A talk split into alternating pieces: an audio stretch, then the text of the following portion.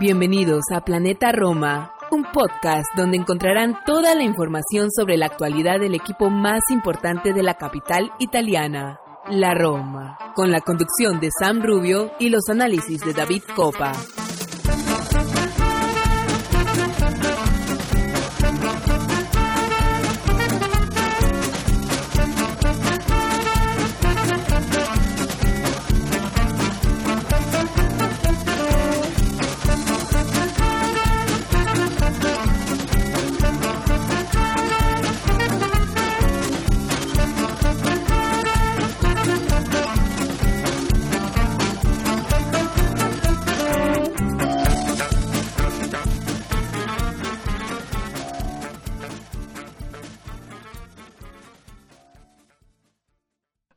¿Qué tal? Bienvenidos todos a un episodio más de Planeta Roma Podcast. Hoy, eh, lunes 18 de diciembre, estamos grabando este episodio a las 2 y 28 de la tarde, hora de Miami, hora de La Habana, hora de este lado del, charco, 8 de la noche, eh, 28 minutos en Europa, en España y en Roma. Eh, vamos a estar hablando, por supuesto, un, programa cargadito de información, cargadito de análisis, cargadito de debate. Este fin de semana la Roma viajó al Renato Lara para enfrentar al Boloña en un partido que terminó con una victoria para el equipo de Thiago Mota que va va volando, va volando el equipo de Thiago Mota. Un gran trabajo está haciendo el ítalo brasileño. Eh, o el brasileño italiano, como más le guste a usted. Y vamos a estar hablando sobre este partido, vamos a estar hablando sobre el sorteo. Tuvimos sorteo de la Europa League eh, brevemente, aunque ya lo hemos repasado. Esta, en la mañana de este lunes eh, estuvimos con Sam Rubio en los micrófonos de Planta Roma TV, estuvimos en Twitch y, un programa que queda grabado para YouTube pueden entrar ahí en YouTube, Planeta Roma, y en la pestaña de live van a encontrar el último live que hemos hecho, que donde hemos hablado un poco sobre este Roma Fenor, acto 3. Eh, también vamos a estar hablando sobre el futuro de la Roma, ya que José Mourinho ha abierto una vez más, o ha reabierto, o ha presionado, o potenciado una vez más, eh, el botón para hablar de futuro de la Roma tras las declaraciones post partido eh, del Special One. Así que esto y muchísimo más vamos a estar hablando en este episodio número 223 de Planeta Roma Podcast. Así que vamos a una pausa y en un instante estamos de vuelta acá en los micrófonos y no se despeguen de su dispositivo, manténganse conectados siempre con este su programa.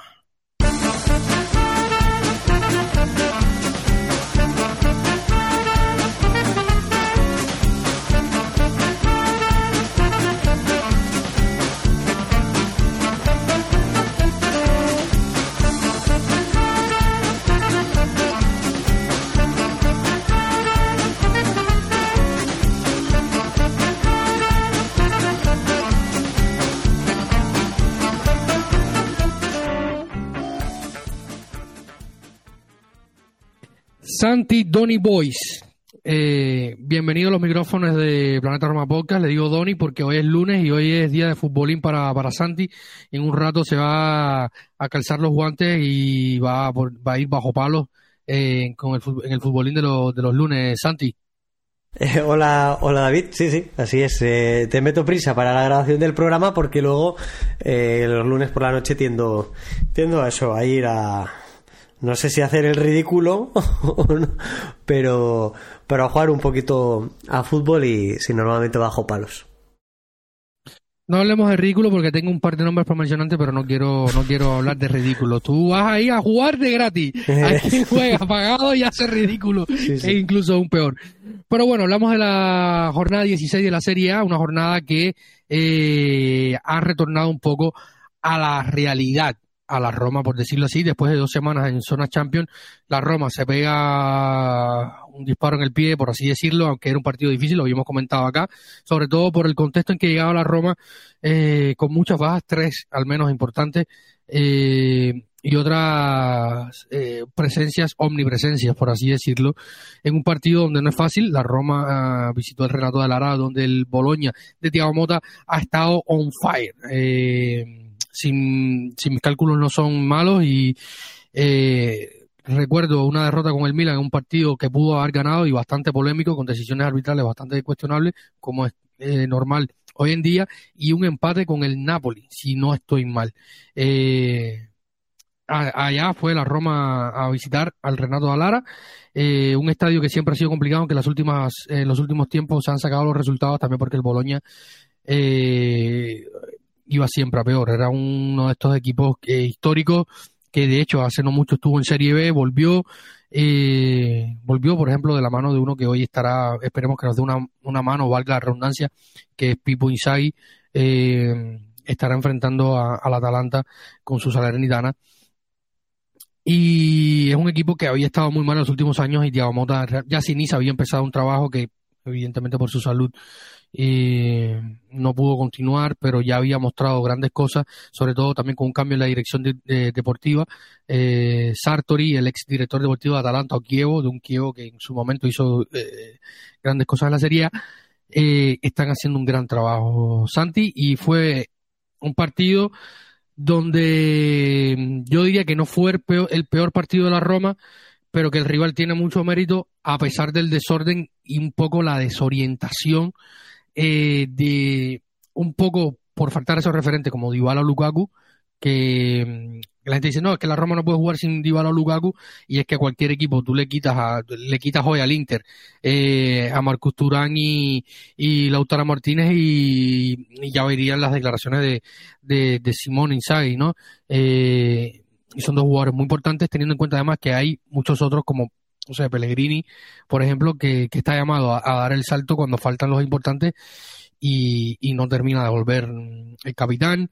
Eh, Mancini está jugando con una pubalgía, eh, sigue apretando para jugar y hay que darle las gracias a Mancho porque no hay más, eh, no hay mucho más en defensa, tendría que improvisar aún más, improvisar ante un equipo que tiene a un Cirquese que en el episodio pasado le buscábamos acá con Santi un parecido y a mí me recordó más a, a que otra cosa, Santi.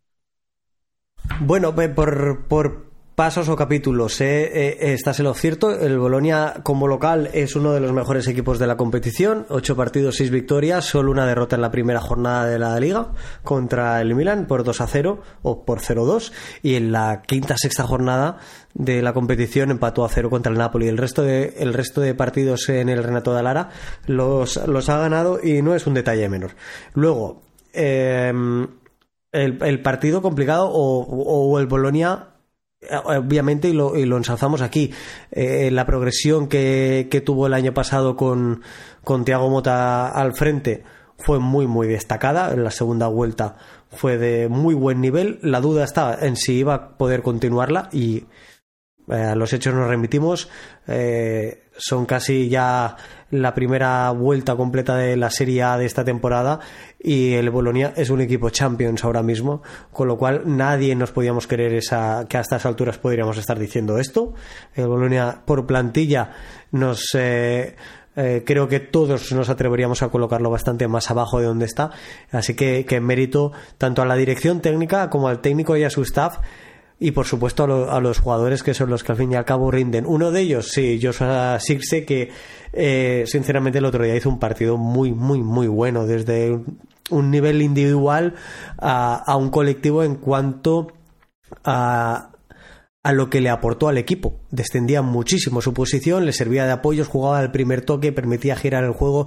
La verdad es que lo hizo a las mil maravillas. Eh, dio una exhibición y como dijimos en nuestro anterior programa de, pre-Bolonia, eh, un jugador aún muy joven, con ya mucho recorrido en el fútbol profesional, tanto en Italia como en Alemania, y que veremos hasta dónde es capaz de llegar, porque esta temporada no sabemos si puede ser aquello de parafraseando al mundo de la música un One Hit Wonder, un One Season Wonder en el mundo del fútbol, o simplemente es la temporada de, de una de sus tantas eh, y futuras eclosiones como, como jugador, rompiendo una barrera que ahora mismo le lleva, si no recuerdo mal, la temporada pasada apenas eran dos goles y dos asistencias, y ahora mismo estará en dos asistencias y siete, ocho tantos, con lo cual es evidente la mejora y, todo lo que aporta el jugador neerlandés a, este Boloña que planteó muy bien el, el partido y y el primer dato que lo poníamos en cuestión en la previa, quién iba a tener el balón, quién iba a ayudarse del esférico, y lo hizo el cuadro local, lo hizo el cuadro Felsinei.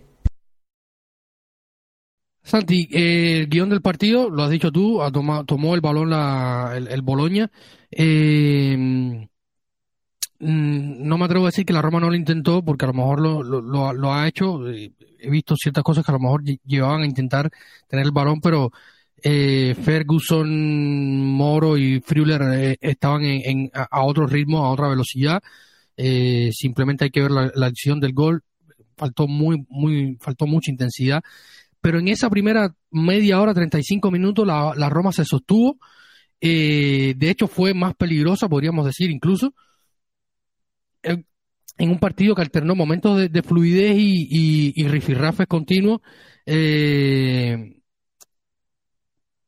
yo creo que la Roma pudo haber, de hecho tuvo la oportunidad con una, un gran centro de, de Christensen, que lo hemos marcado acá como uno de los mejores eh, en Planeta Roma post partido, y, y, con un cabezazo muy bueno de Andrea Velotti, eh, pero Rabaglia, que yo dije, bueno, no está Skoruski, eh, el ex, que siempre que tiene que jugar con la Roma se crece, como casi todos los porteros de la Serie A, y dije, bueno, con Rabaglia vamos a tener más oportunidades. Y se ha sacado un paradón a un cabezazo de una de, a quemarropa prácticamente con un picón antes eh, es estupendo, ¿no? Yo creo que, que la, los primeros 30, 35 minutos en, entre una cosa y otra la Roma se sostuvo. Sí, coincido plenamente. Creo que, que, el inicio del partido fue muy bronco, se jugó muy poco.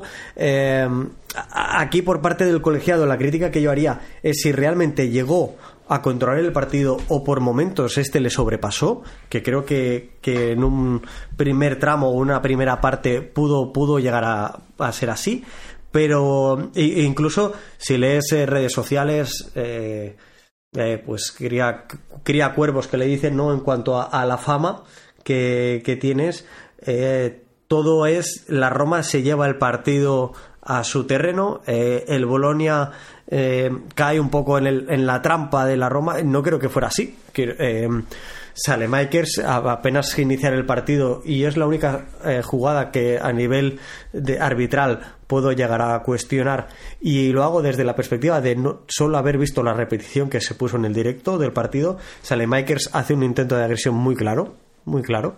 Eh, me gustaría ver esa jugada bastantes veces más repetida para valorar si realmente hay agresión o no. Entiendo que el VAR sí que tuvo esa opción y por lo tanto la descartó. Pero luego, acto seguido, se, deja caer en, el área para provocar un penalti, que es lo que le provoca la, en contrario al penalti la tarjeta amarilla al jugador belga. Eh, Ferguson eh, llevó el conteo de todas las faltas también eh, hubo marrullería por, por, ambos bandos, por igual, la verdad es que por igual. Y, y, en, ese, en esa situación la Roma, se, por utilizar la palabra que tú has utilizado también, se sostuvo bastante, bastante en el partido.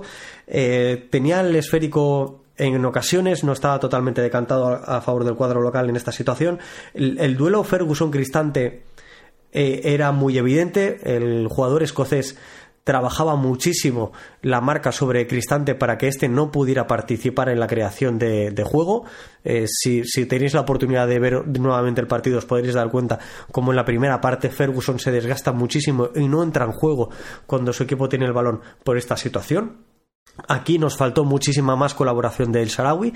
Si el Sarawi hubiera descendido un poquito más la, posición suya, si hubiera venido un poquito más a recibir, podría haber generado dos cosas. Una, que, que Spinazzola pudiera picar más a su espalda, el, eh, picando a ese espacio entre lateral central. Eh, y dos, eh, en alguna ocasión que sí que lo hizo muy poca al faraón, atra atrajo también la, la, atención de Ferguson y por lo tanto liberó a Cristante para, para construir. Insisto, esto creo que es algo que nos faltó bastante. Las ocasiones en las que sí que se jugó en largo, Velotti lo hizo muy bien, defendió la posesión del balón y permitió al equipo poder salir jugando un poquito más. Eh, faltó bastante más continuidad, pero no por parte del Galo. El Galo tuvo tres, cuatro ocasiones muy claras durante el encuentro, le faltó acierto, acierto pero aquí también juega Rabaglia. Y Rabaglia, yo coincido contigo, yo veo que no ha jugado en toda la serie, que el que lo ha hecho ha sido Skorupski. Digo, bueno, a ver si por aquí nos salvamos. Y resulta que nos sale un nuevo internacional para la nacional, ¿eh? Pero, eh, mira, mala suerte. La realidad es que esas jugadas.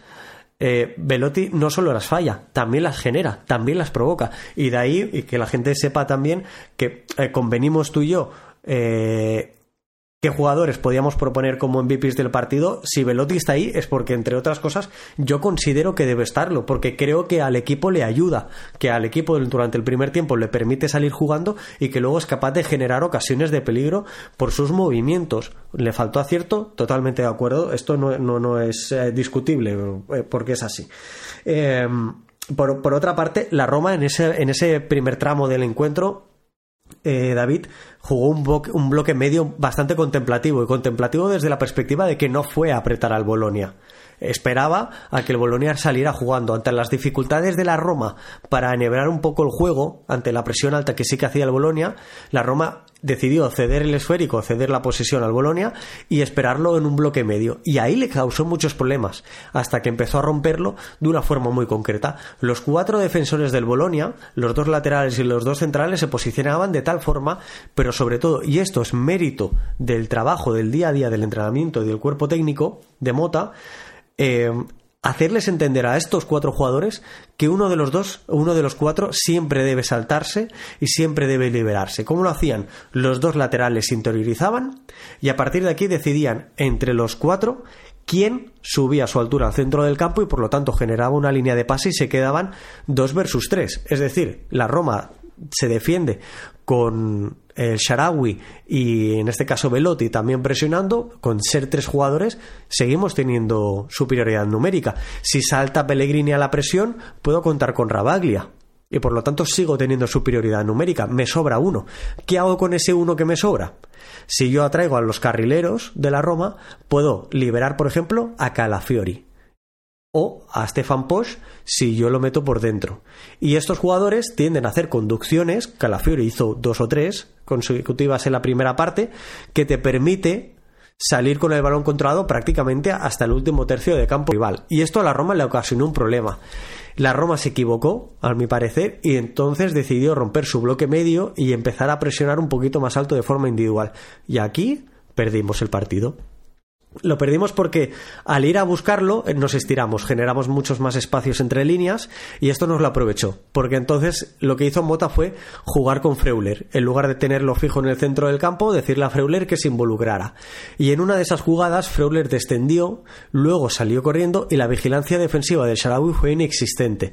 Rompió por completo la presión y la marca que Cristante estaba haciéndole a Ferguson, a como muchos jugadores por ahí, pero como nosotros ya no continuamos con nuestra defensa en este caso por parte del Sarawi, el Bolonia pudo continuar en condición o en pase, pero siempre era uno más. Siempre llegaba con superioridad a ese, duelo.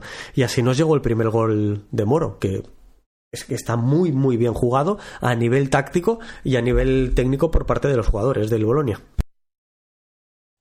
Superioridad, espacio y tiempo para tres claves fundamentales para para encontrar el gol y, poder ponerse en ventaja. Sí, sí, pero lo que quiero decir, David, en este sentido, que no se nos escape que esto está trabajado. Es que tú lo has dicho. para generar esa superioridad en campo rival, lo que hago es atraer la presión. Y lo, y lo, y lo hago con movimientos hacia adelante, con movimientos sin balón, y lo hago de tal forma que yo tengo, genero superioridad, sé dónde genero mi superioridad para luego tener ventajas en el otro lado. Y lo hizo perfectamente, y insisto, es que está muy, muy, muy bien trabajado este Bolonia por parte de Thiago Mota y su staff técnico. Completamente, completamente de acuerdo, Santi. Eh, antes de continuar, dos preguntas, porque una, partiendo del 11, yo entiendo que una, eh, no está Zaleski, tiene que jugarse con sola y la otra, que Ampun venía tocado y que por eso decide utilizar el Charawi, que al final te puede dar otras cosas. Pero se habla, se habla mucho de los cambios de que Mourinho lo falla, que yo quizás también lo puedo compartir, pero también se, se habla poco de que quizás el once inicial eh, se falla. Entiendo que sola tiene que jugar a la izquierda porque si decides a, utilizar el Charaui atacante no tienes más, sin Saleski que está fuera. La otra era improvisar aún más, que yo no soy amante de las improvisaciones, amén de que José Mourinho no ha podido repetir 11 o prácticamente no ha podido repetir 11 en lo que va de temporada, al menos en serie de una temporada, de una jornada a la otra, se ha repetido 11, pero no de una jornada a la otra. Y este es un caso más a pesar de que hubo bastantes cambios, teniendo en cuenta eh, que hubo partido de Europa League, muchos descansaron, otros no. Eh, mi pregunta es, falla el 11 José Mourinho, o sea, eh, él está ahí, eh, evidentemente, y, ve situaciones que nosotros, y controla situaciones que nosotros no, pero con la información que tenemos en la mano, con visto lo visto, eh, entiendo que no, no abre con inicio de Asmun porque viene tocado y, y, entonces es la decisión de jugar con, con el Charabuy Espinazola, lo otro era improvisar por el costado izquierdo con, con el mismo Christensen o, con, o con que, que para mí hubiera sido eh, aún más delicado ante un equipo que, hoy funciona como un reloj suizo. Eh, yo la verdad que creo que en el once inicial no erra Mourinho. Eh, creo que si no todos, prácticamente todos, hubiéramos puesto este once inicial con las con la disponibilidad que tenía en la Roma para el partido entre sanciones y lesionados. la verdad, no se me ocurre, muy pocas variables se me ocurren, porque yo le podría haber dado o, entrada a otro jugador en lugar de Christensen, pero es que Christensen ya fue titular contra la Fiorentina después de, habernos salvado la victoria ante el Sassuolo, se le ha dado continuidad al danés. Es más, para mí el danés juega buen partido, eh, sobre todo en fase ofensiva cuando aparece, que no está, sino que aparece, lo hace con acierto y los centros, eh, de forma general, en su encuentro en el encuentro fueron buenos por parte de Christensen. Si no encontraron rematador, no creo que fuera porque metiera un melón al segundo palo o al córner opuesto como hace Spinachola, sino porque nos faltó más presencia en el área. Sinceramente creo que el, partido del danés fue bueno, eh, insisto, tanto en sus incorporaciones como en las decisiones y centros finales.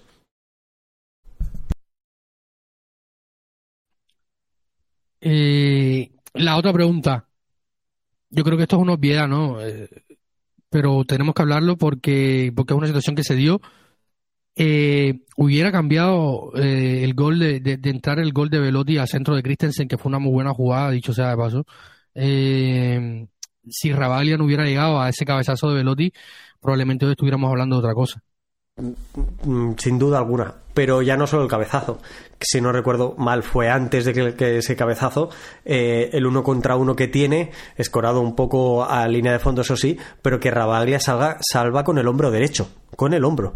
Eh, si cualquiera de estas dos ocasiones de gol de Velotti llegan a, entrar, pues eh, habríamos visto un partido totalmente diferente porque no me cabe la más mínima duda que la ropa se hubiera metido atrás a defender el, el resultado. Em, a ver, yo creo que Velotti, insisto, hizo un buen partido, le faltó acierto. Pero ahí está la diferencia entre Velotti y Lukaku, el acierto que puede tener uno y el acierto que puede tener el otro. Pero a nivel de sacrificio y del, y del trabajo que debe hacer para el equipo, para mí Velotti estuvo acertado. Y si tengo que cuestionar ciertos nombres, no, me, no, no lo haría con el, con el Galo, tampoco lo haría con Christensen que he mencionado antes, sí que lo haría, por ejemplo, con el Sharawi y sí que lo haría con Pellegrini, sin ir más lejos a mí, a mí me dio, tuve sensaciones encontradas a la hora de poner entre los mejores del partido Velotti, sobre todo por las, oportunidades que falló, pero luego cuando miras el juego, el juego, cuando miras el desempeño general eh, del grupo y individual, Velotti fue Maradona comparado con muchos en el campo. Y sobre esto nos pregunta Rodrigo Orcotorio, eh, ¿por qué hay falta de compromiso en los jugadores de la Roma? Pareciera que todos trotan en la cancha. Cuando juegan de visita les da susto es porque Mourinho perdió la brújula. Eh, mira, yo no sé si, si hay falta de compromiso, Santi, eh, porque nos han llegado varias preguntas. Eh, vamos a ir respondiendo poco a poco, o al menos comentando. al menos si le vamos a mandar saludos a todos. Gracias por, por, por, por, la, por la interacción, siempre se agradece da la sensación de que hay falta de compromiso. Yo no quisiera decir que hay falta de compromiso porque no estoy allí para decirlo, eh, pero de que trotan, trotan. Y la Roma lo ha dicho el propio entrenador, que es un equipo de los que menos corre, también están los números ahí. Eh, y cuando juegan de visita sí hay susto. Eh, los números están ahí. Mm, cuesta muchísimo jugar de visitante esta Roma. aquí se, ligaron el hambre y las ganas de comer. El Boloña juega bien en casa y la Roma fuera es un desastre. Y visto lo visto, Santi. Mm, trotar, trotan. Algunos trotan. Pellegrini hacia su portería trota. El Sharawi, lo mismo.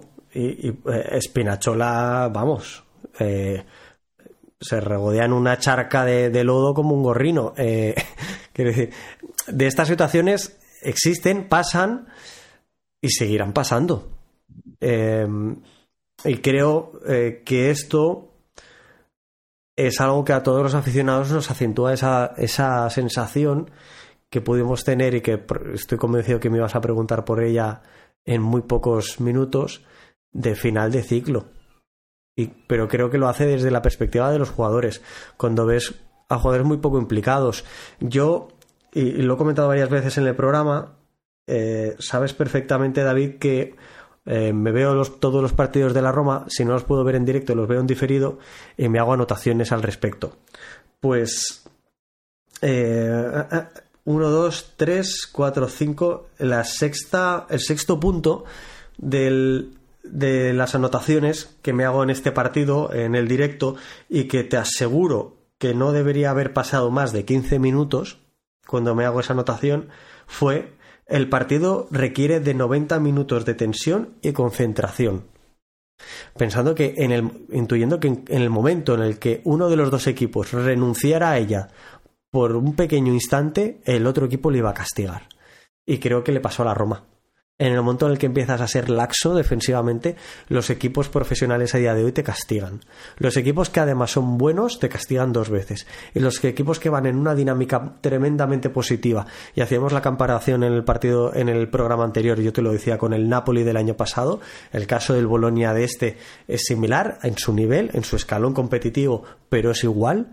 Eh, un equipo que le sale absolutamente todo, que va en dinámica tremendamente positiva y que sigue, que sigue surfeando esa ola, em, ahí tienes todas las de perder. En el momento que negocias ese esfuerzo, tienes las de perder y juntar a Spinachola, Pellegrini y el Sarau en un costado era peligroso. Y lo acabamos pagando justamente en ese costado que es donde nace el gol del Bolonia que, que acaba rompiendo totalmente el partido y hace que después en la segunda parte veamos otro partido totalmente diferente porque además recibimos el primer golpe del de la segunda parte solo empezar. El segundo gol del Bolonia se produce a los pocos minutos. A partir de aquí se rompe absolutamente todo. Creo que los cambios que antes los mencionabas, más que, más que puedan ser acertados o no, sí que es cierto que está la situación de Renato Sánchez, pero más allá de eso es que hay poco de dónde tirar, creo que se pierde la cara al partido incluso desde el cuerpo técnico.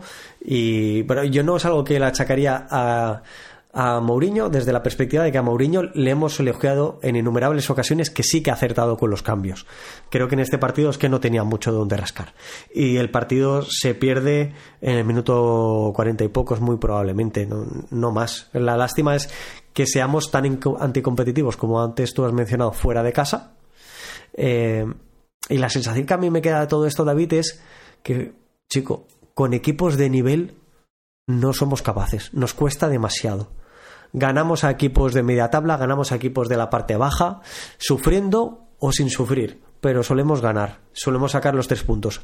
Pero cuando nos enfrentamos a rivales directos, por A o por B, por un motivo o por otro, y le podemos sacar eh, las lesiones, las rotaciones, las sanciones, el árbitro, que hoy llueve y mañana hace sol, eh, perdón, eh, lo que sea le podemos sacar mil y una excusas, mil y un motivos, pero la realidad es que contra equipos que en la tabla clasificatoria están cercanos a nosotros o superior a nosotros, la Roma no está compitiendo. Este año no lo está haciendo. Y también nos ha pasado en Europa League con el Slavia de Praga, incluso con el Servet. Ya veremos si nos pasa con el Feyenoord. Y esa es la realidad, es que no hay más. La Roma no está compitiendo. Lo que le pedimos, incluso también alabamos y elogiamos de Mourinho cuando llegó es, chico, estamos empezando a competir con estos, al menos se compite. Y este año, contra el Inter, ridículo. Contra el Milan, ridículo. Contra ahora mismo el Bolonia, ridículo. Contra la Slavia de visitante, ridículo también. Y el año pasado lo hicimos con prácticamente estos mismos equipos de la competición doméstica. Hicimos también el ridículo. Y eso preocupa. Es normal que preocupe.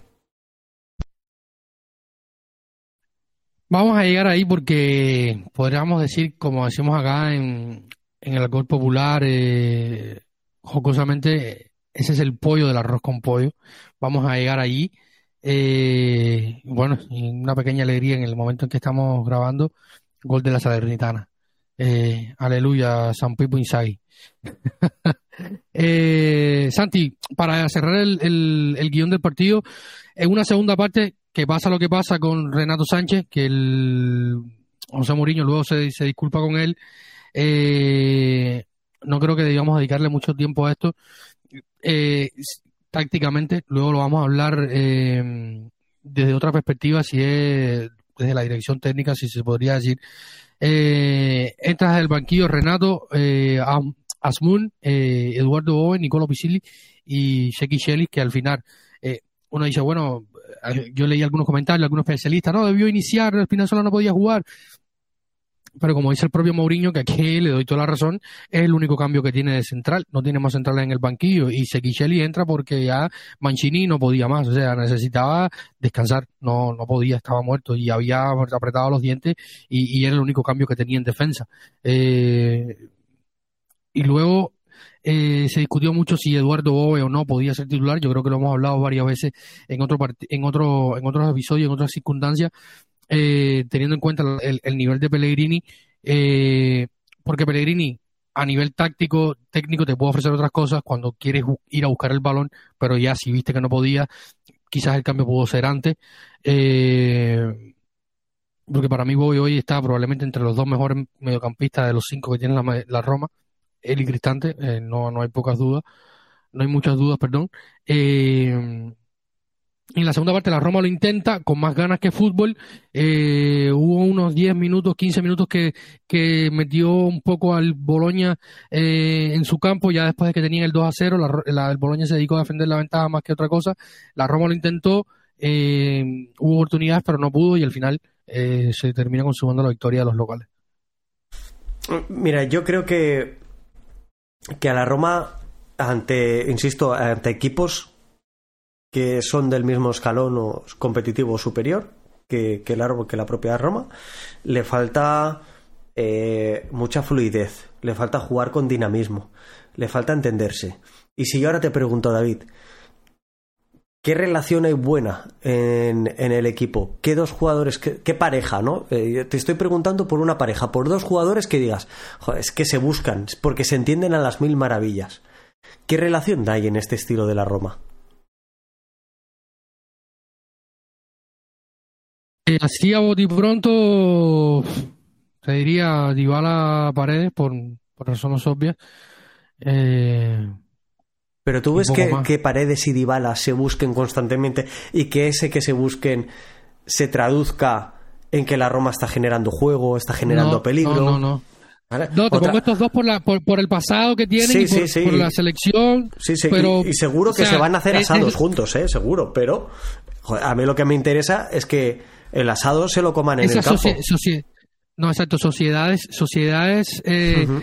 mini sociedades dentro del, del campo eh, muy pocas. Yo no. creo que Dybala genera alguna y Dybala cuando está genera alguna con todos porque es un hilo conductor eh, entre todo el equipo pero cuando no está Dybala eh, falta ese hilo conductor que podría estar llamado a ser Pellegrini, pero el partido de Pellegrini es que físicamente no puede. Es que eh, eh, físicamente o mentalmente, que es lo que yo me empiezo a plantear muy seriamente sobre, sobre Pellegrini, la verdad. Eh, que, lo... salió, que salió pitado salió pitado ayer también del hmm. Boloña, de la, de, del Renato Alara, de los tres mil y poco más hinchas que estaban ahí. Es que su partido es mediocre, el partido de Pellegrini es mediocre y tenemos que plantearnos qué tenemos que hacer con nuestro capitán. Pero pero lo que quiero decirte con todo ello es que, eh, pues eso, cómo se relacionan los jugadores, que, las distancias entre líneas, que sea dinámico, que el juego fluya, que sea rápido, vertical cuando necesita ser, serlo, horizontal, que tú le veas que la idea de juego está muy clara. Yo creo que la idea del juego de la Roma está muy clara, pero el cómo se está ejecutando y cómo eres capaz de ejecutarlo con rivales de diferente nivel, también debe verse, también debe fluir, también debe. No, puede. No, es normal que nos pueda costar más o menos pero lo que no puede suceder es que contra el Sheriff Tiraspol la podamos ejecutar a las mil maravillas, independientemente de los jugadores y los intérpretes de, la, de, de, de esta canción, de esta orquesta, pero luego llega el Bolonia y somos incapaces. Somos una panda de inútiles y en lugar de tocar como una orquesta afinada, somos desafinados y acabamos tocando un puñetero reggaetón. No, no puede ser esto. Porque entonces el trabajo de la... el malo. Y del malo, porque de la semana, el trabajo de las semanas anteriores va en una línea. Si esa línea ahora tú la rompes para hacer otra cosa diferente, por culpa del rival, igual nos está fallando algo. Y no tenemos relaciones. Yo insisto, es que no se ve ningún jugador que se vaya a buscar. Lo único que se vio en el primer tiempo en el Renato de Lara fue que Pellegrini encontró con facilidad a las subidas de Christensen. Pero más allá de esto, costaba mucho ver eh, ciertas relaciones. Y en el segundo tiempo que tú decías, bueno, ya lo vamos dejando porque al final es más de lo mismo, el segundo gol del Bolonia, que se produce solo empezar el segundo tiempo, llega otra vez en el costado malo, costado... Era un gol, un gol de entreno. Sí, un gol de entreno. Y, y- y es un costado que ha habido un cambio. Es cierto que ha salido Spinachola y ha entrado Renato Sánchez en ese minuto 46. Pasa el Sharawi al carrilero izquierdo y resulta No estaba que, por todo aquello. Que el Sharawi estaba a verlas venir eh, en no sé dónde. Cristante, que es el que persigue a Ferguson, se queda con Moro y Ferguson se va solo al lateral y de ahí nos mete un centro que es eh, sálvese quien pueda. Quien la toque va para adentro, que es lo que acaba sucediendo. Pero vamos, es un gol que vuelve a nacer del costado débil de la Roma, que ya nos ha pasado en el primer gol y volvemos a repetir en el segundo. Y es una desconexión que, como tú también mencionabas antes, volvían al trote, tanto Cristante como el Sharawi. Y si tú decías que Bobe con Cristante son los mejores centrocampistas de la Roma ahora mismo, o en lo que va de temporada, yo estoy totalmente de acuerdo. El problema que nos vamos a encontrar es que a Cristante ya lo estamos quemando. Y la, No, está quemado, está y- fundido, está y esa, fundido. esa frescura, Eh, que es la que eh, se revierte, la que se, eh, se traduce en que Cristante no sea un jugador útil, la estamos perdiendo, pero perdiendo a, a pasos agigantados. ¿Qué le vamos a pedir a Cristante de aquí cuatro días? Si no se sostiene el muchacho en pie. Y, y- No, en, no, en, en- en enero está en muletas y luego tiene que cubrir el supuesto eh, Pellegrini que no camina, eh, Spinazzola en el primer tiempo que lo puso a correr con la lengua afuera con Ferguson y con Früller, eh, o sea, porque Sí. hubo, un par, hubo un par de acciones que entre Flure, eh, Remo Flure, eh, Sebastián Pochendoy, lo que le lo que le vino a Indica y a Cristante por ese costado fue una estampida. Ya me perdonarán, pero si tiene que jugar Manini, que juegue Manini. Pero. Para eh, lo que juegue, que el que sea. Que el que sea. Pero que, tra- que trabaje, ¿eh? porque es lo que te decía antes. Ahora mismo tú no te puedes permitir, salvo partidos contra el Sheriff, Tiraspol, no te puedes permitir jugar 45 minutos y 45 minutos no. No te lo puedes permitir, debes estar tenso, debes estar competitivo, debes estar concentrado, metido en el encuentro, ganar todos los duelos, ganar todas las vigilancias defensivas. Y si no somos capaces de ir a buscar al, al rival en a su campo, no lo hagamos. Bloque bajo otra vez, o bloque medio como gran parte del primer tiempo, pero no podemos salir a buscarlos. Y eso es una orden desde el banquillo. A la primera que se dispara el Sharawi se le pega un grito y se le dice no salgas, quédate en tu propio campo y cuando ellos pasen entonces presionas, pero reduces el reduces el espacio de presión. Reduces el espacio que estás dejando a tu espalda, porque si no eres capaz de hacer una, una, una presión coordinada, vas a dejar espacios detrás y vas a ser mucho más vulnerable, que es lo que le pasó al equipo en, en este partido contra el Bolonia. Y, y bueno, pues la sensación es que es normal que sea negativa. Es que es normal, es que es muy justificable. Vamos a una pequeña pausa, enseguida volvemos para tocar un par de temas más antes de que lleguemos al final de este episodio, un episodio bastante rápido, porque el Cherbone de, Planeta Roma se, se tiene que ir al futbolín. Así que vamos a una pausa, enseguida volvemos para tocar un par de temas más y enseguida estamos de vuelta acá.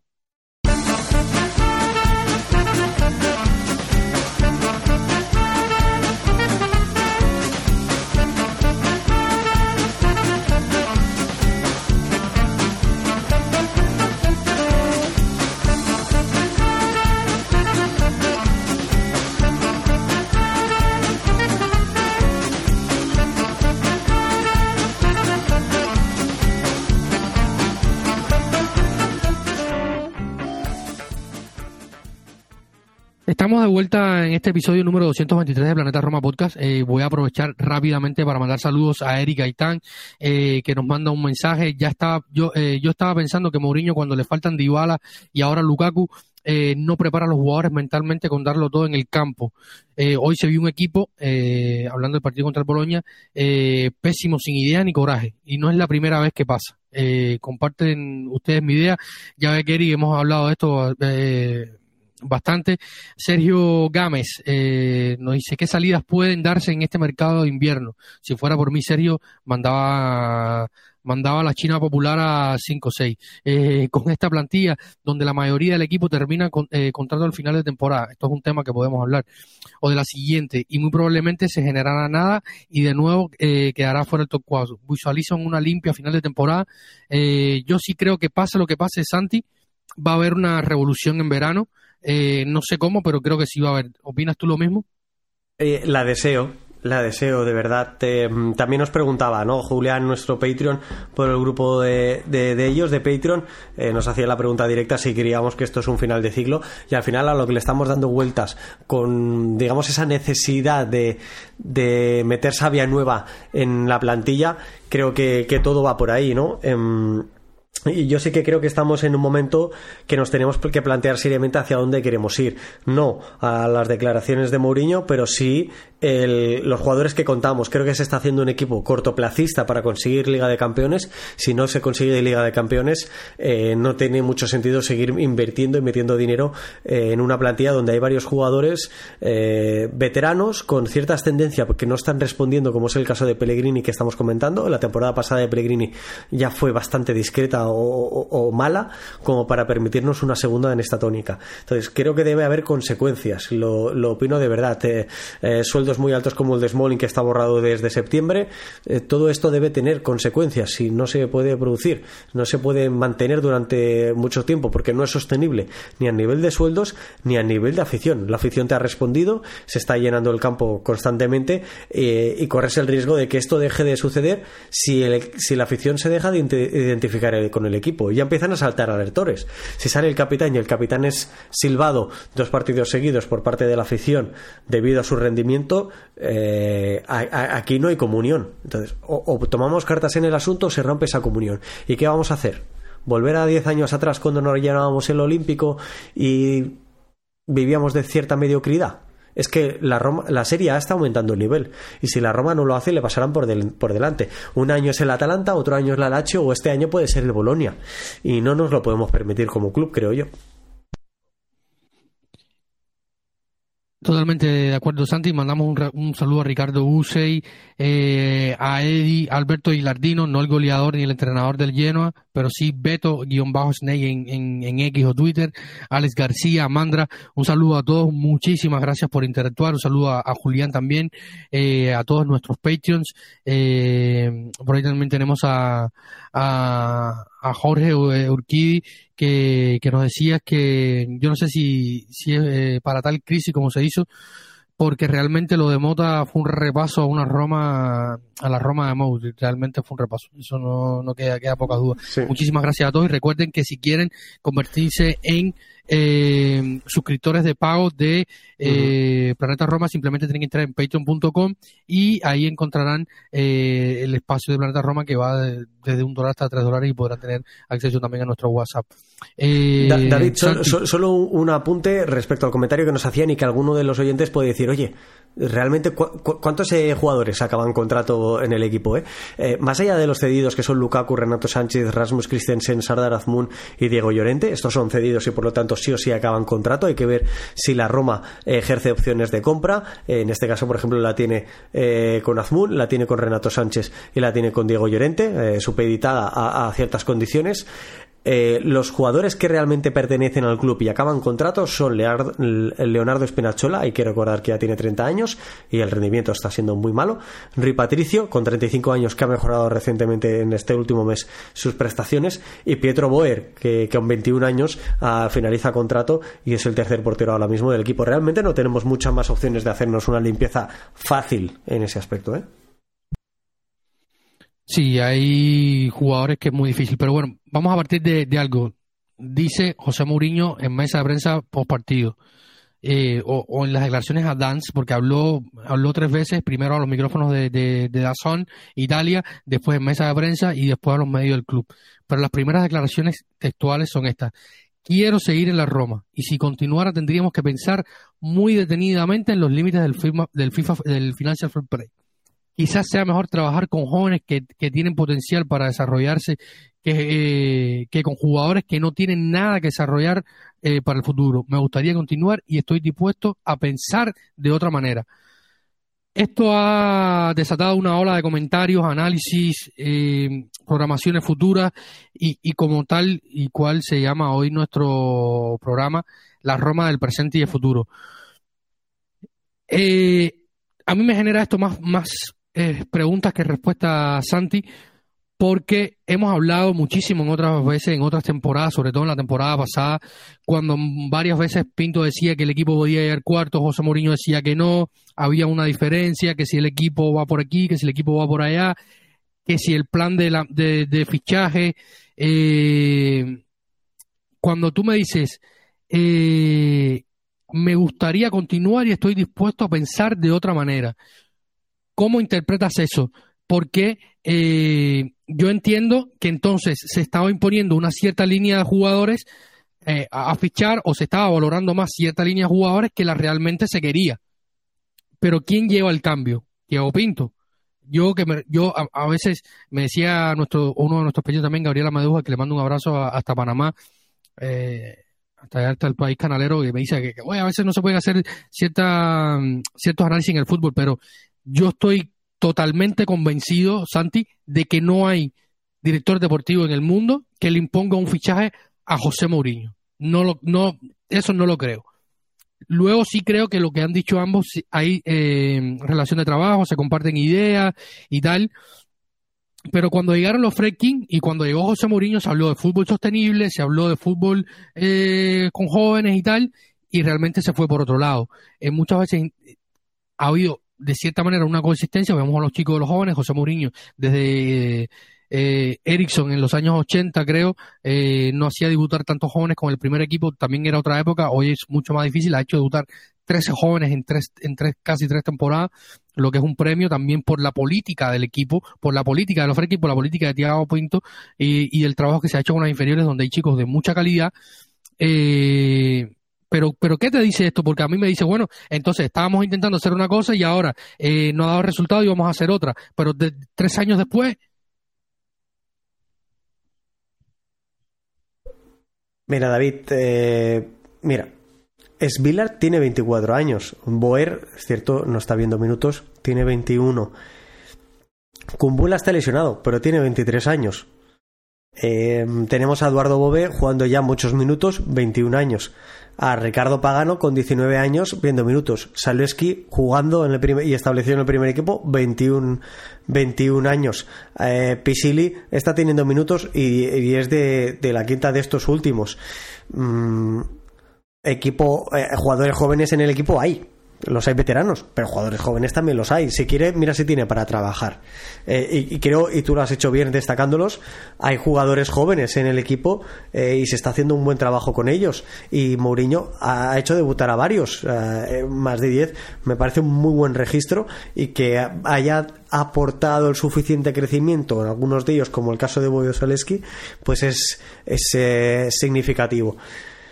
Pero más, yo creo que, que la lectura que hago de todas estas declaraciones de Mourinho, conociendo la trayectoria de Mourinho, habiéndolo visto de cerca en España, habiéndolo seguido eh, en su etapa en Italia y en su etapa en Inglaterra, eh, sinceramente creo que es una forma de prepararse la salida, eh, de victimizarse y de postularse como, insisto, víctima de yo no sigo aquí porque no me quieren, no porque yo me quiera ir a ver si el año que viene está entrenando en Arabia Saudí con ese contrato millonario que, rechazó hace pocos, pocos meses, ¿no? Eh, insisto, creo que, es una persona eh, y un profesional que sabe jugar muy bien a esto del, del ruido y las cuestiones mediáticas y que se está preparando un terreno por una posible salida porque no están dándose los resultados. Que él quiera salir, pero es que yo no tengo a José Mourinho como entrenador de un, de un equipo primavera, es que no lo tengo, que para yo lo tengo para ganar títulos, porque es un entrenador que ha evidenciado y ha mostrado la capacidad de ello. No lo tengo para hacer crecer a jugadores jóvenes, lo tengo para ganar títulos y con la Roma afortunadamente lo ha conseguido. Y luego agrega eh, siguiendo tu, tu, hilo, dice, me gusta, te gusta, le, le, pregunto al periodista, ¿te gustaría un nuevo desafío con los jóvenes? Eh, siguiendo lo que el día ha dicho antes de, en zona mixta, se me gustaría ganar el Scudetto, tener el equipo del Inter, la Juventus y el Milan luchar por el Scudetto, pero no es nuestra realidad. Nuestro objetivo máximo es el cuarto puesto, pero debemos tener a todos disponibles. Eh, a, ver, David, con, el cariño que le ha demostrado la ciudad y la afición, es que me sorprendería que él no se sintiera querido. Y si tú te sientes querido y estás bien, es normal que quieras continuar. Pero competitivamente o a nivel de proyecto, pues necesitas un poquito más. Y se necesita por todas partes, ¿eh?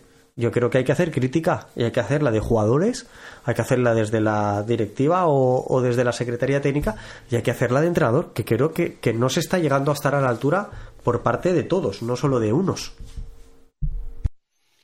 Yo cuando digo que, hay culpables, culpables son todos. Yo creo que desde el entrenador, hago Pinto, eh, y probablemente los Freaking que en algún momento deben salir porque eh, José Mourinho ha puesto una fecha límite, dice que no, no, no ha puesto una fecha límite exacta, pero sí en teoría dice que quiere saber su futuro cuanto antes porque no puede planearlo en junio o julio. Necesita planearlo cuanto antes. Probablemente tengamos noticias de esto en algún punto en el nuevo año. Esperemos para, porque hay que definir muchas cosas. O sea, si, si, si, si la idea es apostar por jóvenes, pues mira, hay que resolver si puede ser cuanto antes que se, que se pide Renato Sánchez y apostar por Pagano, porque yo quiero ver a Pagano, quiero ver a Pisili, quiero ver a, no sé, a, cualquier otro. Eh, no puede seguir Espinazola, no puede seguir Espinazola cobrando cuatro millones en la Roma y caminando en el campo, tirando centros al otro lado el propio Mourinho habla de la calidad técnica de Christensen y Christensen tira mejores centros que Espinazola, señores. No, no es bueno y no de ahora. Y, y, y, algunos se han enganchado con, con, el tren de Espinazola en la Eurocopa, que ha sido eh, probablemente el mes prime que ha tenido él en su carrera. Porque salvo hmm. dos, tres partidos con la Roma, el partido contra el Atlético de Madrid, aquel con la, Juventus que ayuda en la remontada, y tres, cuatro partidos con la Atalanta de Gasperini, Espinazola no es más que, que no tiene más carrera que Faraón en la Serie A y hay que decirlo así. Y, es que estoy totalmente de acuerdo. Yo, lo de Spinachola ya llueve sobre mojado. Y hay un periodista que realmente admiro y que, me gusta mucho el trabajo que hace en España y que sin embargo está muy enamorado de Spinachola y que cada vez que lo oyes hablar de él en la radio habla maravillas de Spinachola y no hay nada más evidente que es que este chico no ve cada domingo a Spinachola y lo entiendo, verá mucho fútbol. Y si ves a un partido de la Roma de vez en cuando y tienes la fortuna de que Spinachola hace un buen partido pues te deja buen sabor de boca. El día que no lo ves que hace un buen partido piensas pues bueno no pasa nada. Eh, luego ves números y es que se trabaja mucho para que Spinachola tenga opción de llegar ahí. lo que nos queda a nosotros, que lo vemos cada fin de semana, es el sentir de que si realmente tuviéramos un jugador de muy buena calidad, la Roma no estaría en esta posición, porque muy probablemente hubiéramos obtenido muchos más puntos, muchos más goles, muchas más asistencias de las que se ha obtenido con Spinachola, ya que se le labran unas jugadas adecuadas para, para generar peligro, seguro que habríamos obtenido mejores condiciones de, para ello, ¿no? Para generar ese peligro. Eh, eh, es que no puedo estar más de acuerdo. Lo de, ya, hay, jugadores que ya no es sostenible. Y al final todo esto. Podemos abrir este, podemos abrir este, este, este, diapasón a más jugadores. El mismo Lorenzo Pellegrini, y que yo no sé qué le pasa. Yo quiero a Lorenzo, lo, lo, he cobijado en su momento, pero está mal, muy mal. Y si es necesario que no juegue, no, puede jugar. Y, y, esto es cuestión de, de José Mourinho. Eh, aquí tiene que decidir José Mourinho. Yo entiendo que tiene pocas opciones, pero que se la juegue con Bobe, que no te puede dar ciertas cosas ofensivamente, pues que las mejores jugando, que las mejores pagano, que las mejores, no sé, cualquiera. Eh, y, listo. a, mí que no me fastidien, ¿eh? que Mourinho se cargó a Iker Casillas, que era santo y seña del Real Madrid en su día, eh, se lo cargó por una cuestión extradeportiva, no va a poder sentar a Spinachola, si no lo sientas porque no le da las ganas, porque no quiere. Eh, con lo cual, y ayer lo entiendo, y ayer lo entiendo, lo hemos hablado en la primera parte de, este podcast, que, que apueste como Espinazola no tenía Saleski, tenía que utilizar el Charau, que es el otro que utiliza por ahí. Ok, pues vamos a entenderlo. Hoy un partido, para hay otros partidos que no tienen, no puede jugar, señor mío, no puede jugar. Lo mismo con Pellegrini, eh, Renato Sánchez. Si, si, si Pinto asumió la, yo, yo, o sea, Pinto asume la culpa, pero siendo José Mourinho, le dice, oye, mira, no lo quiero, no lo traiga, simplemente no lo traiga, no lo quiero, porque sabíamos eh, que, podía pasar, por muy enamorado que esté Pinto de él. Eh, y, no sé, porque hay, que tomar determinaciones serias en cuanto a este plantel. te hago una pregunta para ir cerrando, Santi, dos preguntas para, para ir cerrando este, este capítulo, porque sé que, estás con, contra el tiempo. Eh, tienes que hacer una limpia, dime con qué jugadores te quedarías a partir de la próxima temporada de este plantel. Aunque estén a compra, eh, sea, esté en préstamo, hay opción de compra o no, se puede ejecutar o no, ¿qué jugadores elegirías tú para refundar esta Roma? ¿Cuáles? Eh, de portería hacia adelante me quedaría con Svilar, me quedaría con Endica, con Mancini, con Llorente, me quedaría con Cristante, podría, podría quedarme con Paredes, tengo, tengo dudas, pero podría, me quedaría con Bobe, me quedaría eh, con Zalewski, me quedaría obviamente si pudiera con Dybala y con Lukaku, si pudiera, y me quedaría con Velotti. Nadie más. Y Velotti te digo lo mismo que Paredes. Si Paredes pudiera con Paredes y Velotti tendría dudas, con el resto no me quedaría. Con los que no he mencionado, sin duda no, no lo haría.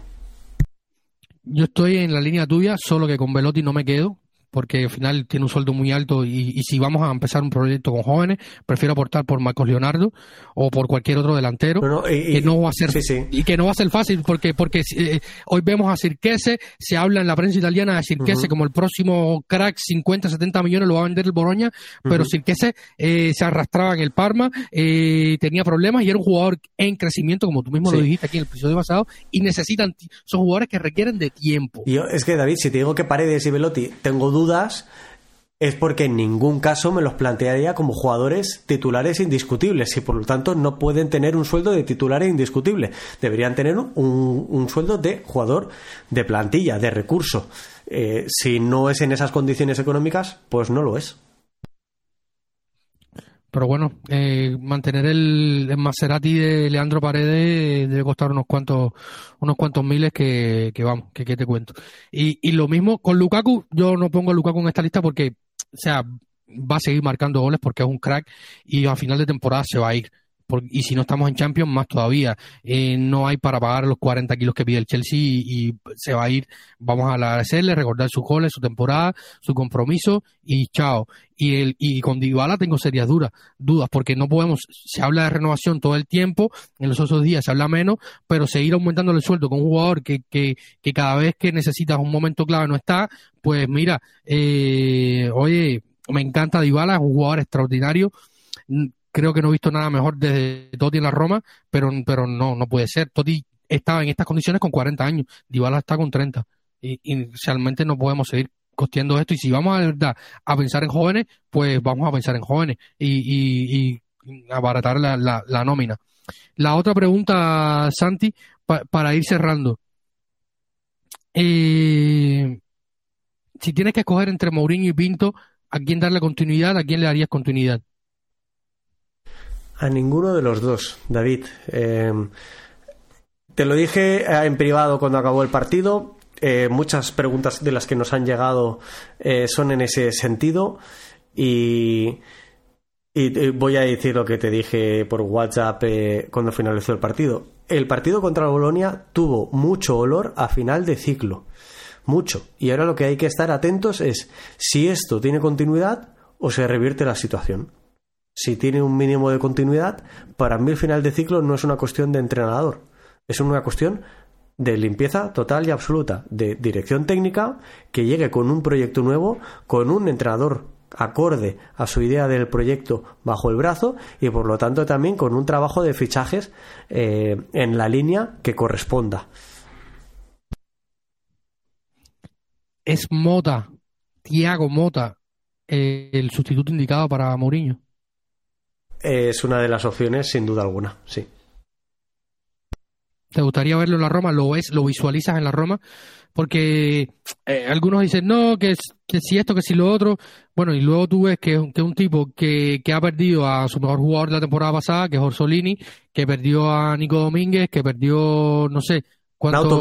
Arnautovic. Arnautovic, que lleva eh, tiene Lukumi, que era su mejor jugador, estaba lesionado, eh, que no sé, se, planta ante la Roma sin Skoruski con Ravalia, eh, Jesper Carson, que fue uno de los fichajes más caros, no sé cuánto, 10, 15 millones pagaron, eh, se inventa Nicola Moro, se inventa a Boukima, que pudo ser expulsado, yo creo que era falta, eh, y, no sé, y, y Mota, que es muy listo, al segundo de la falta lo, saca del canto. Y a, Calafiori también le ha dado otra dimensión de jugador, ¿eh? que lo habíamos enviado a jugar a, Suiza, que no valía tres duros, y ahora tenemos ahí a un jugador más que interesante.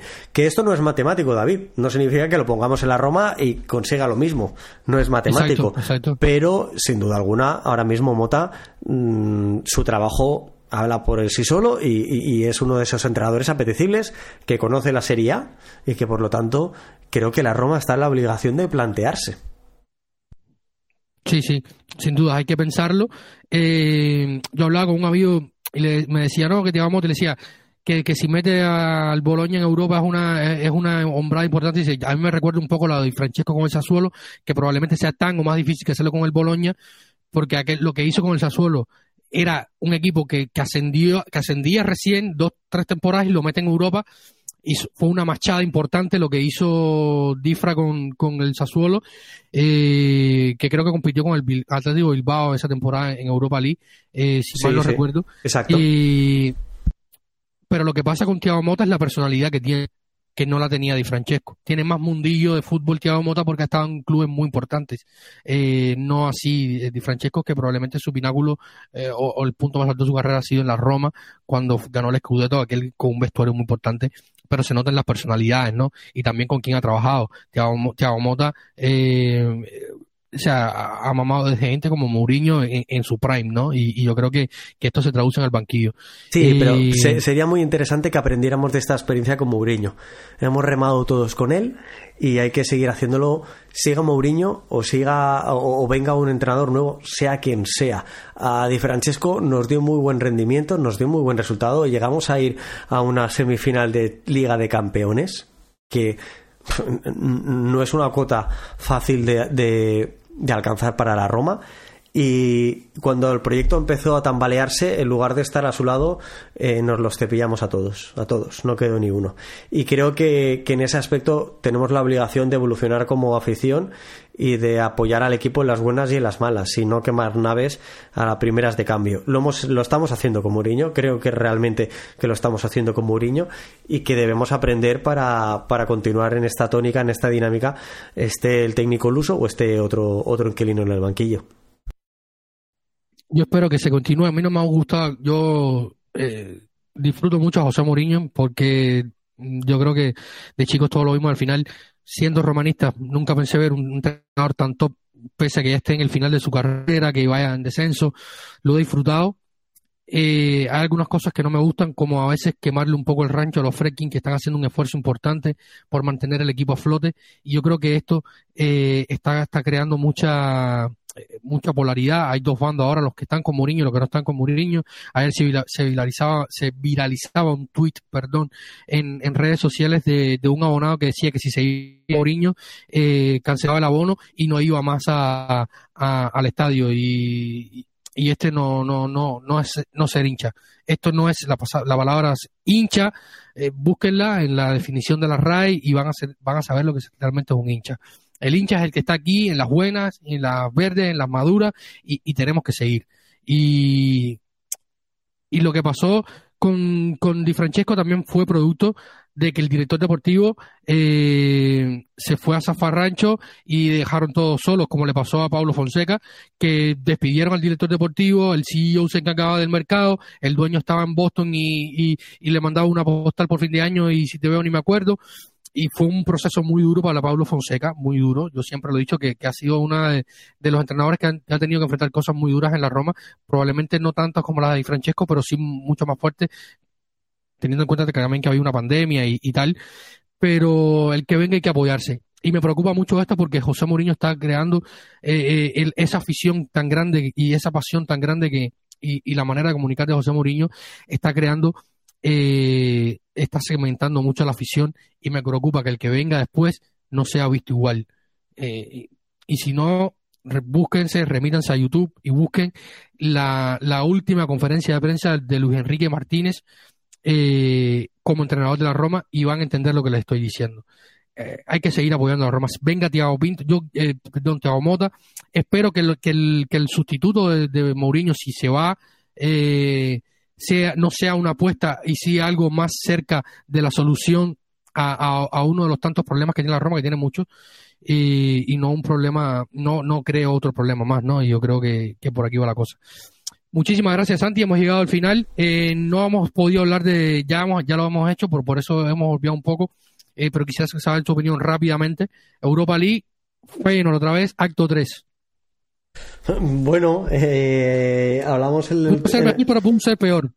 Sí, Sí, sí, y con eso nos tenemos que dar. Pudo ser peor, veremos de aquí dos meses, confiemos en llegar en buen estado. Eh, hay que ver, el Feyenoord no está pudiendo competir contra el PSV Eindhoven eh, en la Liga de Países Bajos y, y hay que ver si por ahí se acaba descolgando un poquito de su competición y llega con un poquito más de frescura a la competición europea.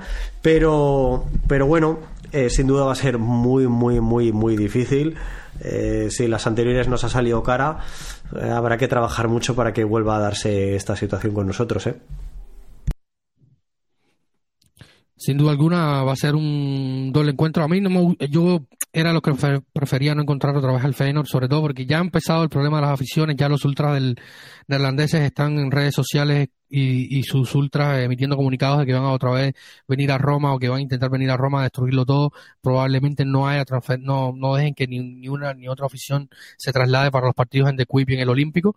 Eh, yo hubiera preferido otro rival para no romper la magia de, de haberle ganado siempre y, nada, seguir con este con este patriarcado sobre, sobre el Feyenoord y probablemente hubiera preferido otro rival aunque fuera un poco más fuerte en el Benfica en este caso. Pero bueno. Ya hemos hablado de esto.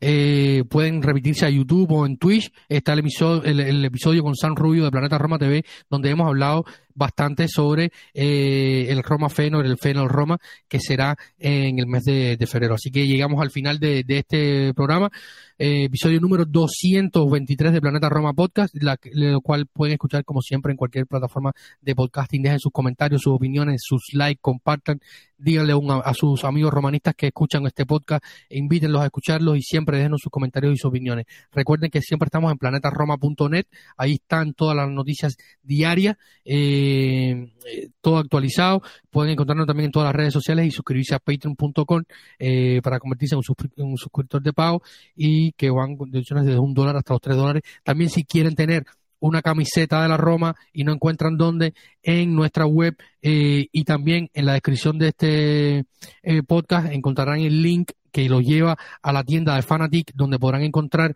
mercancía de la Roma oficial y que a través de esto, si compran a través de este enlace que le proponemos a, ustedes, eh, también estarán ayudando a que Planeta Roma siga siendo un proyecto que se pueda sostener en el tiempo, aunque sea un día falta alguno de nosotros. Así que muchísimas gracias a todas, muchísimas gracias Santi, eh, te he retrasado muchísimo y ya debes tener como tres goles en contra porque la portería está vacía, eh, como a veces nos pasa con Rui Patricio. Sí, sí, la verdad que ya me están llegando WhatsApp diciendo eh, que somos justos y, y, aquí faltas tú, ¿no? Eh, pero bueno, bueno, iremos a pasar un rato ahora y hacer algo de ejercicio. Un placer como siempre y nos escuchamos en el próximo programa de Planeta Roma. Exactamente, estaremos acá el próximo viernes para hacer la previa del Derby del Sole, el Derby del Mesoyorno, como quieran llamarle, eh, o lo que es lo mismo, un Roma-Napoli en el Olímpico donde esperemos que Víctor Ochimen esté menos inspirado que el último partido que hizo un jugador para ganar el partido al Cagliari de Ranieri que le plantó un gran partido a, a Mazzarri eh, Mazzarri, era Walter Mazzarri, sí, era Walter Mazzarri. Ahora sí, sí. me quedó la duda. Walter, Walter Mazzarri, eh, el relojero del calcio. Eh, así que nada, estamos acá siempre para comentar, analizar desde una per per perspectiva eh, lo más coherente posible eh, a nuestra querida eh, amada Roma. Así que recuerden que siempre lo más importante es Forza Roma. Chao.